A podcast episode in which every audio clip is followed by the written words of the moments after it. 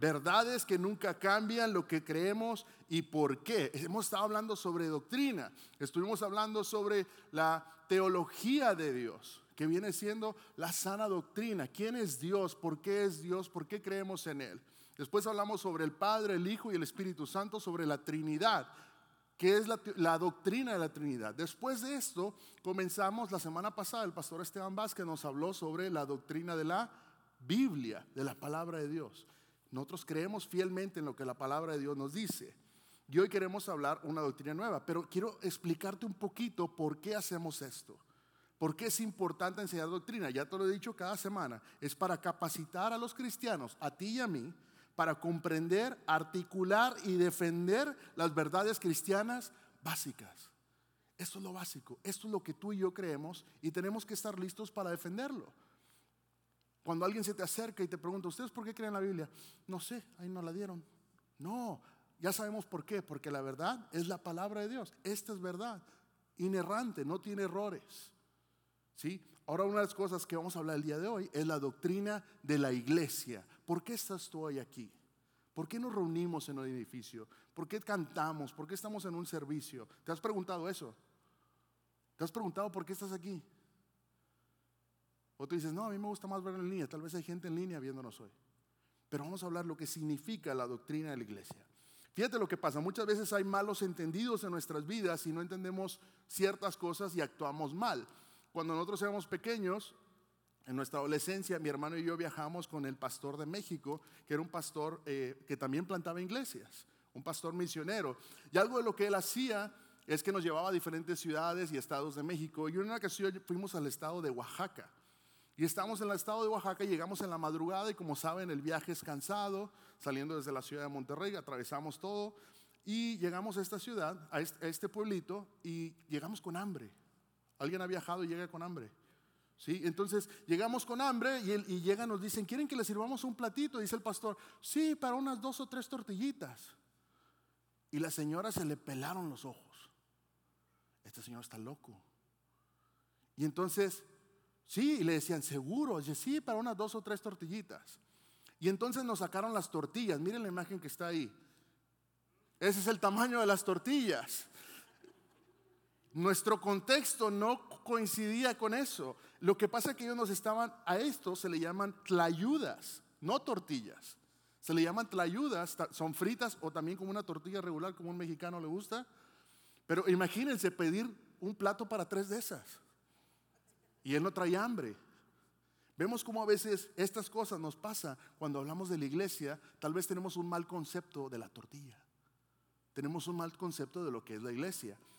Eh, y esto a veces nos lleva a perdernos de entender, como no entendemos las cosas, perdemos de saber ciertas cosas.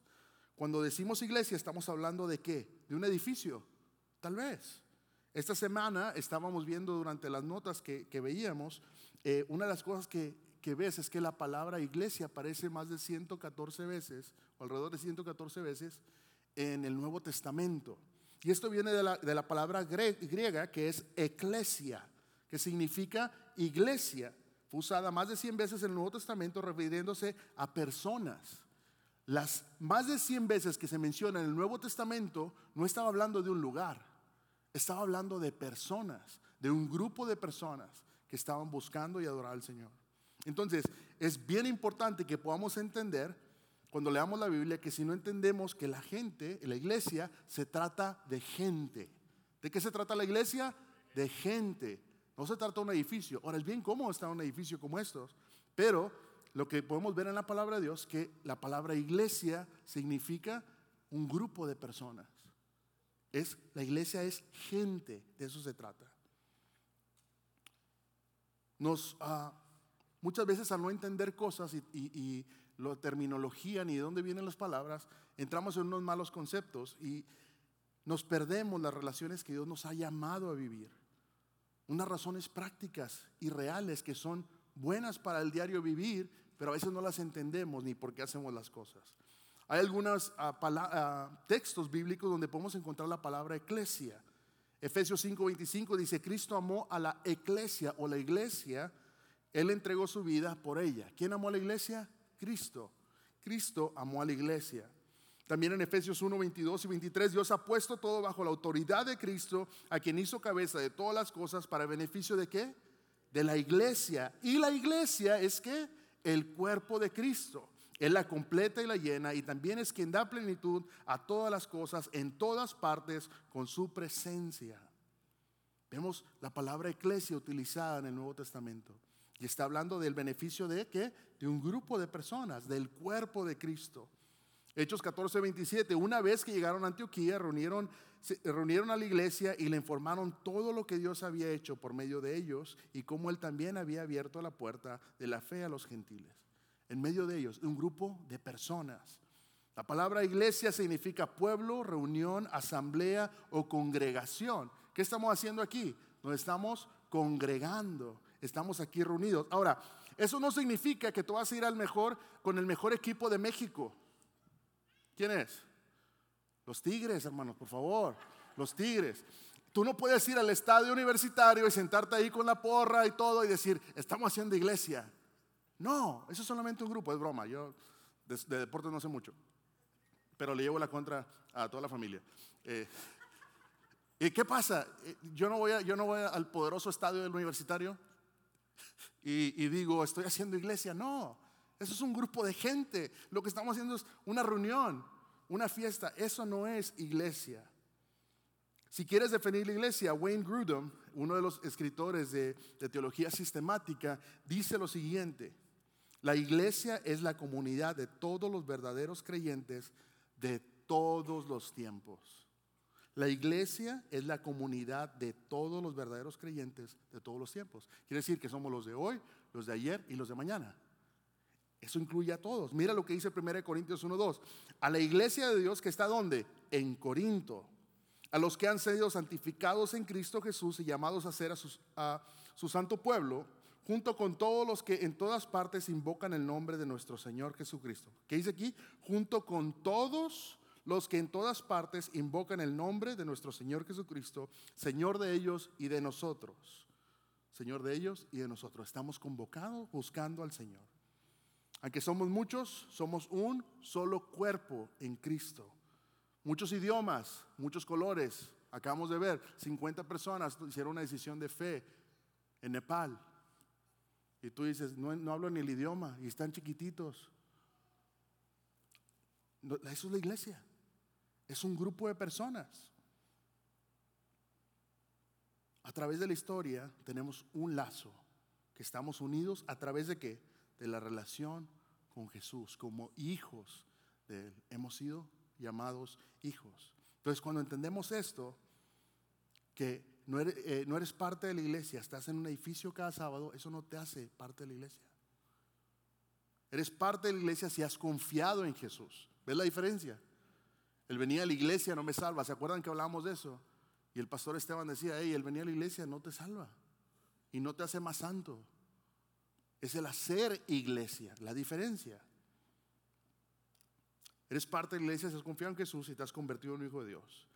La iglesia es gente, no un edificio. Y cuando vemos esto en las escrituras, vemos que se describe de dos maneras. Es la iglesia global y la iglesia local. ¿Nosotros qué somos? La iglesia local. La iglesia global son los que están en otros países, en otras regiones, en otra ciudad. La Biblia también llama a las reuniones locales de los creyentes la iglesia que nos, esto se refiere como una iglesia local, esta parte de aquí. Somos una iglesia, creyentes reunidos, organizados y en relación unos con otros. Fíjate lo que dice aquí, en relación unos con otros. Y 1 Corintios 16, 19 dice, las iglesias de aquí, en la provincia de Asia, les mandan saludos en el Señor. Igual que Aquila y Priscila y todos los demás que se congregan en la casa de ellos para las reuniones de la iglesia. Había reuniones de iglesia, no era un edificio, era un grupo de personas que se reunían a adorar al Señor. En las casas, en las calles, hacían iglesia. Yo, Pablo, en, en 2 Corintios 1.1, elegido por la voluntad de Dios para ser un apóstol de Cristo Jesús, escribo esta carta junto con nuestro hermano Timoteo, va dirigida a la iglesia de Dios en Corinto y a todo su pueblo santo que está en toda Grecia. ¿Era en un solo lugar? No, él está hablando de toda Grecia, en todos lados. Nosotros somos iglesia, una iglesia local y una iglesia global. Estos versos muestran iglesias en regiones específicas, ciudades, países, pero volvemos a lo mismo. Se trata de gente, no se trata de ladrillos, no se, no se trata de un edificio. Entonces eso nos lleva a otra pregunta. ¿Cualquier reunión de, creyentes se puede llamar iglesia? ¿Cualquier reunión de, de creyentes se puede llamar iglesia? No quiero ser muy meticuloso en nuestras cosas, pero es importante entender que para que saber que es una buena iglesia, te voy a dar dos marcas de una iglesia sana. Y número uno, una iglesia sana predica la palabra de Dios. ¿Qué hace una iglesia sana? Predica la palabra de Dios. Desde la primera iglesia en Jerusalén, es lo que hemos visto. Hechos 2.42 es un versículo fundamental para la iglesia. Un ejemplo de instrucción para nuestra familia. Fíjate lo que dice. Todos los creyentes se dedicaban ¿qué? a la enseñanza de los apóstoles, a la comunión fraternal, a participar juntos en las comidas, entre ellas la cena del Señor, y ahorita vamos a ver eso con más detalle, y a la oración, enseñando la palabra de Dios. ¿Qué hacemos en Champion Forest? Enseñamos la palabra de Dios. No es lo que el pastor Esteban, lo que el pastor Alex, el pastor Ramón piensa yo creo que eso quiere decir. No, es lo que la palabra de Dios nos dice. Eso es lo que nos define una sana doctrina. No estamos inventando cosas. Cuando se predica el Evangelio en el nombre de Dios, es como si Él mismo hablara, como si el Señor mismo estuviera hablando, porque es la palabra la que nos habla a nosotros. Es a través de la palabra que los, corazones se transforman, que las mentes son renovadas. Es por medio de la palabra del Señor. Eso es lo que vemos en Hechos. La iglesia se dedicaba a enseñar de la palabra de Dios y a la oración. Por eso cuando nos reunimos aquí, recurrimos a la Biblia. Todo lo que nosotros mostramos aquí en las pantallas son versículos bíblicos. Algo que tú puedes ir y buscar. A ver si es cierto lo que dijo el pastor. A ver qué dijo. Si es cierto lo que dice ahí, tú puedes buscarlo. Y más allá, puedes buscarlo en línea y darle rewind y vuélvelo a escuchar. Es bueno volver a escuchar.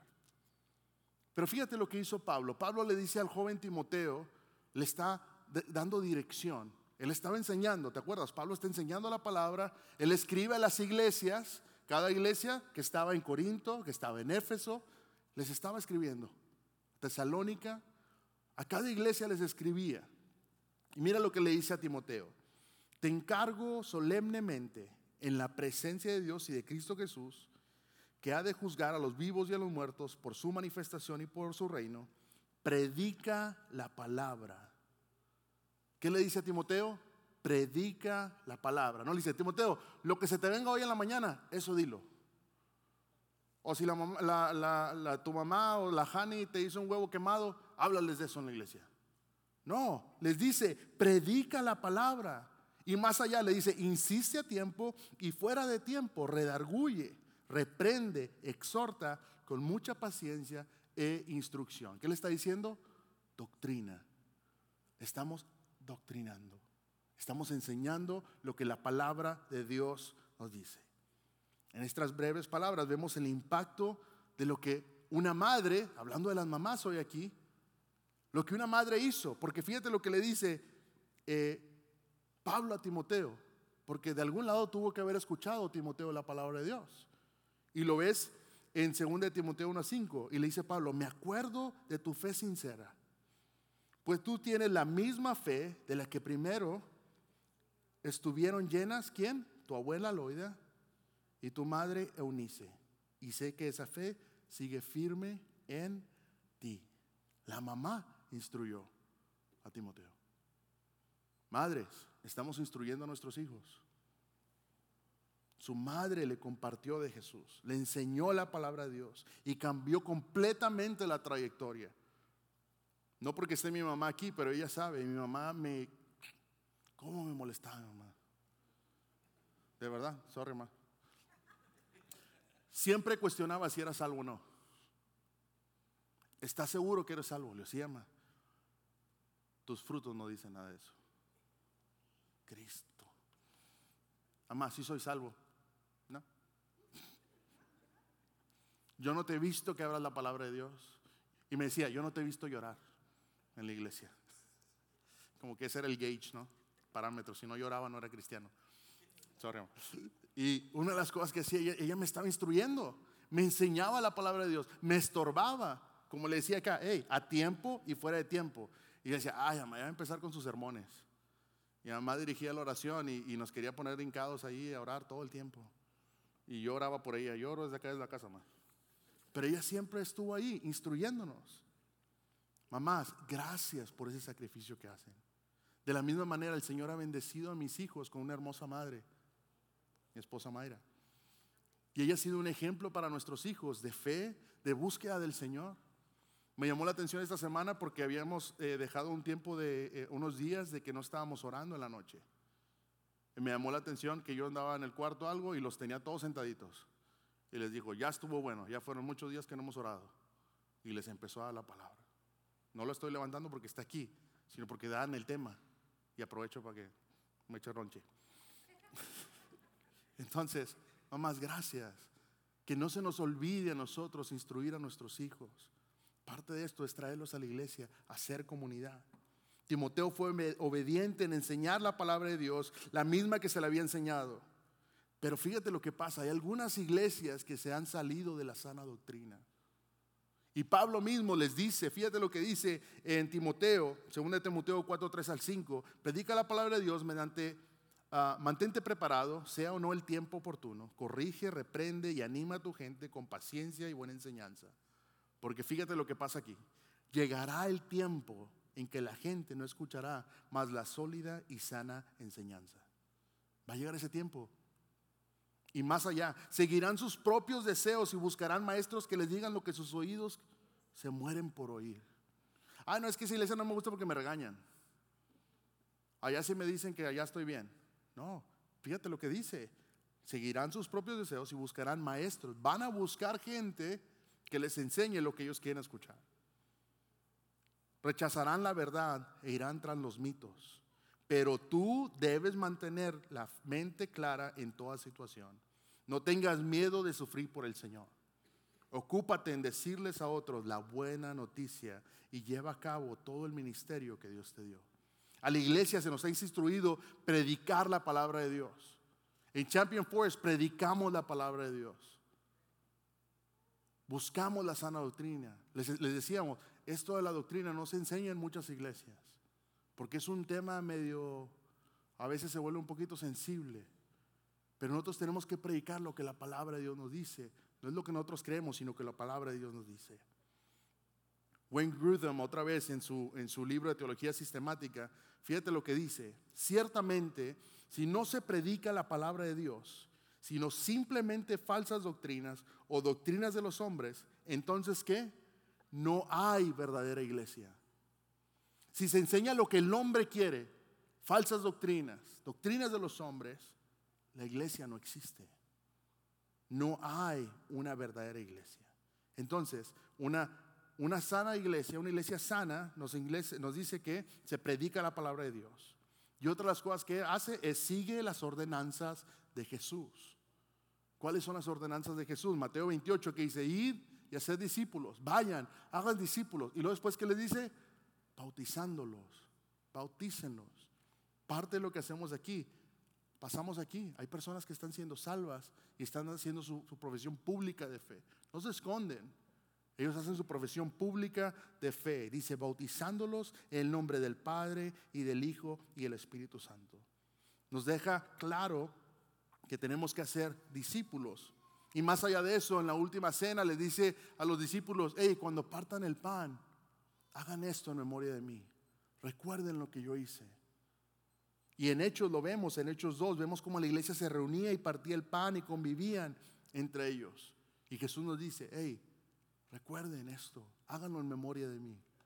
La cena del Señor que, celebramos aquí es por eso. Ahora lo entiendes, lo que es la iglesia, lo que estamos haciendo hoy aquí. Nos deja claro que tenemos que hacer discípulos, pero también nos ordena bautizar y recordarlo mediante la cena del Señor. Entonces, ¿qué hemos cubierto hasta hoy? Es, tenemos la definición de iglesia, que es la palabra iglesia, que es gente, no, no, no un edificio, específicamente personas que han confiado en Jesús y han entrado en una relación con Dios. Nosotros somos la iglesia. Eso eres tú, parte del cuerpo parte de la familia, parte del reino y todas estas ilustraciones las vemos en la iglesia. Las iglesias cuando se reúnen enseñan la Biblia, celebran el bautismo y comparten la cena del Señor. Entonces tú te puedes preguntar, bueno, ¿y entonces para qué venimos aquí? Si yo puedo hacerlo en mi casa. ¿Por qué lo hacemos? ¿Por qué nos reunimos cada sábado? Eh, ¿Por qué venimos los miércoles a un estudio bíblico? ¿Por qué creamos momentos para reunir a nuestra familia en la iglesia?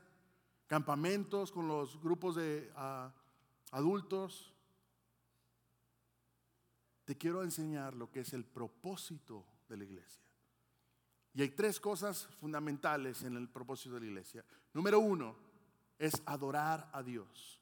Número dos, nutrir a los creyentes. Y número tres, compartir a Jesús. Son las tres cosas con las que la iglesia funciona. ¿Qué es lo que la iglesia hace? Fíjate, el adorar a Dios lo vemos en Colosenses 3:15, que gobiernen sus corazones la paz de Cristo, la cual fueron llamados en un solo cuerpo, y sean que agradecidos. Sean agradecidos, que habiten ustedes la palabra de Cristo con toda riqueza, instruyanse y aconsejense unos a otros con toda sabiduría. Canten salmos y himnos y canciones espirituales a Dios. ¿Qué acabamos de hacer ahorita? Estamos cantando, estamos adorando a Dios, estamos adorando al Señor. Con gratitud de corazón. ¿Hay gratitud en tu corazón? Estamos aquí por agradecerle al Señor. Y todo lo que hagan, de palabra o de obra, háganlo en el nombre del Señor dando gracias a Dios el Padre por medio de Él. Estamos aquí adorando al Señor. Número dos es nutrir a los creyentes. En todas las comunidades cerca de tu casa va a haber una tienda de abarrotes. Un HEV, un Kroger's, ¿qué más hay? Piggly Wiggly. Uh, Piggly Wiggly, ese ya es de los ranchitos chiquitos. Eh, ¿Qué más hay? Albertsons, Walmart, Aldis. ¿Por qué vas ahí? Por conveniencia, pero ¿por qué vas ahí? ¿Por qué no puedes tú producir tu propia comida? Tú vas ahí porque ahí está la comida lista.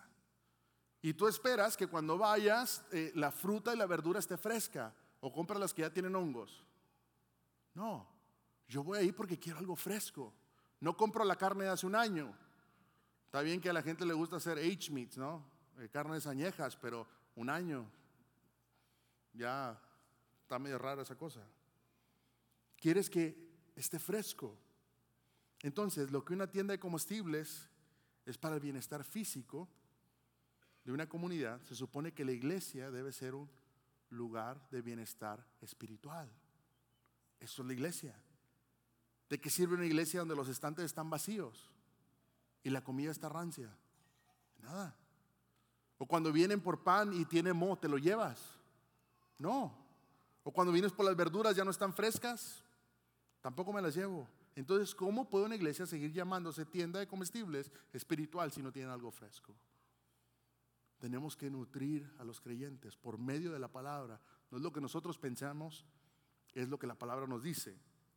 Efesios 4:11 dice, ahora bien, Dios Cristo dio los siguientes dones a la iglesia, los apóstoles, los profetas, los evangelistas y los pastores y maestros. Ellos tienen la responsabilidad de qué? De preparar al pueblo de Dios para que lleve a cabo la obra de Dios y edifique la iglesia, es decir, el cuerpo de Cristo. Nosotros somos un cuerpo, un solo cuerpo. Según de Timoteo 3:16, toda escritura es inspirada por Dios y es útil para enseñarnos lo que es verdad, para hacernos ver lo que está mal en nuestras vidas. La escritura es inspirada por Dios. Veíamos la semana pasada, la palabra de Dios nos sirve para cosas y le damos su valor. Pero también que dice, nos corrige cuando estamos equivocados y nos enseña a hacer lo correcto. Dios la usa para preparar y capacitar a su pueblo para que haga toda buena obra. La iglesia, ¿qué hace? Nos nutre, nos moldea. la iglesia sirve para adorar a Dios, pero también para compartir al Señor. Y fíjate aquí, quiero ir ya terminando. Según de Corintios 5:15, dado que entendemos nuestra terrible responsabilidad, temible responsabilidad ante el Señor, trabajamos con esmero para qué? Para persuadir a otros Dios sabe que somos sinceros y espero que ustedes también lo sepan. Así que somos embajadores de Cristo. Dios hace su llamado por medio de nosotros. Hablamos en el nombre de Cristo cuando le rogamos, vuelvan a Dios. Cuando vamos con la gente, ahí, regrésate con el Señor. Busca del Señor. Entonces ya sabemos que la iglesia no es un edificio. La iglesia predica la palabra, la, la iglesia practica las ordenanzas de Jesús. El propósito básico de la iglesia es adorar a Dios, nutrir a los creyentes y compartir a Jesús, de Jesús a otros. Y lamentablemente hay muchos cristianos que están huérfanos porque se rehusan a unirse a una iglesia. Y sí, lo más probable es que no vas a encontrar en ninguna parte de la iglesia que tienes que tomar una clase de membresía. Porque aquí los invitamos mucho a tomar clases de membresía. Y si usted no sabe, nosotros contamos cada semana. Miren hacia arriba, a lo mejor las van a ver, porque las luces no las van a ver. Hay una cámara que le toma una foto cada semana. Y se toma por sección. Y hay una persona que individualmente los cuenta. Interesante. Entonces, ¿para qué cuentan? Pues fíjate, tú lo puedes ver en hechos. Empezaron con 120, fueron a 300 y luego te vas a un unos capítulos adelante y eran 5 mil. Y nada más aventaban números al aire. No, los contaban. Era gente que estaba siendo contada.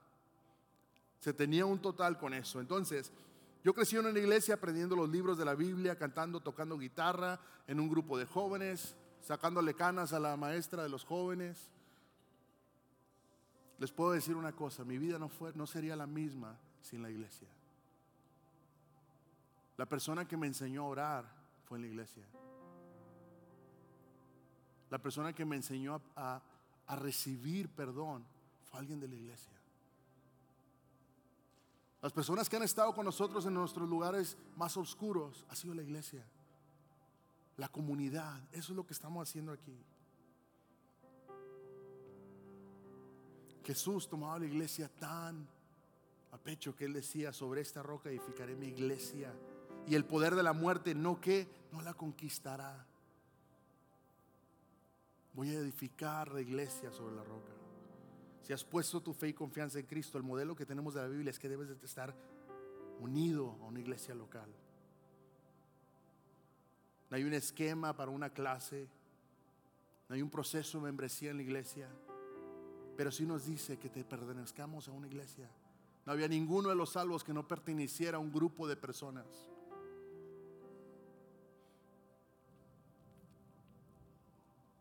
Me encantan los truenos. Quiero terminar con esto. John Piper, predicador, dice, el Nuevo Testamento no conoce cristianos que no sean miembros responsables de iglesias locales en el sentido que acabamos de ver. Los cristianos solitarios son una contradicción porque convertirse en cristiano significa estar qué? Unido a Cristo y la unión con Cristo se expresa en la unión con un cuerpo local de creyentes. Nos parece que en el Nuevo Testamento estar excluido de la iglesia local era estar excluido de Cristo. Formar parte de una iglesia. El pertenecer, a una iglesia nos da bendición. Nos conocemos unos a otros, oramos unos por otros, nos levantamos unos a otros, nos motivamos unos a otros, escudrillamos la palabra juntos. ¿Entiendes el concepto? Como iglesia tenemos que estar juntos. La doctrina de la iglesia me dice eso. Y tal vez tú dices, yo no sé qué es iglesia. Esta es mi primera vez aquí y yo quiero pertenecer a esa familia. Si alguien de ustedes sinceramente ha experimentado lo que es el amor de una iglesia hacia las personas, es lo mejor que te puede pasar. El sentir que no estás solo hay un ministerio que se llama el Ministerio de Presencia, de simplemente estar ahí. Y hay personas aquí que a veces no, tienen las palabras correctas, pero no te dejan solo. Y a veces dicen, no sé ni qué decir, pero aquí estoy. Eso es lo que hace la iglesia. ¿Qué te impide que formes parte de una iglesia? Que formes parte de esta familia. O como le decía uno de los maestros eh, de las clases que tomamos, decía, qué buena excusa tienes para no seguir al Señor. Qué buena excusa tienes para no unirte a una iglesia. Tenemos un tiempo para orar a nuestro Dios. Acuérdate que el, propósito principal es que adorar a Dios. Queremos darle gloria a Dios. Queremos darle gloria al Hijo, gloria al Espíritu Santo. Porque ¿quién? Él es nuestro Rey de Reyes. Y no hay nadie como Él. Y si tú nunca has experimentado estar en una familia de Cristo, no te vayas hoy sin hacer esa decisión. Que tú puedas experimentar lo que es ser parte de una iglesia. Donde se te predica la palabra, donde seguimos las enseñanzas del Señor. No nos desviamos y ante todo le damos gloria al Señor. Ponte de pie y canta con nosotros. Gracias por participar del servicio a través del Internet. Esperamos que la experiencia de hoy haya alentado y desafiado su mente y corazón. En Champion Forest nos apasiona ayudar a las personas a conocer a Dios, a crecer en su relación con Él y con los demás, mientras todos como cristianos hacemos una diferencia en el mundo. Nos encantaría tener la oportunidad de hablar y orar con usted. Le invitamos a que ingrese a championforest.org diagonal conectar para que podamos estar en contacto. Y por supuesto, esperamos con ansias el momento de poderle saludar en persona en una de nuestras sedes. Que Dios le bendiga y tenga una semana llena de la presencia del Señor. Nos vemos pronto.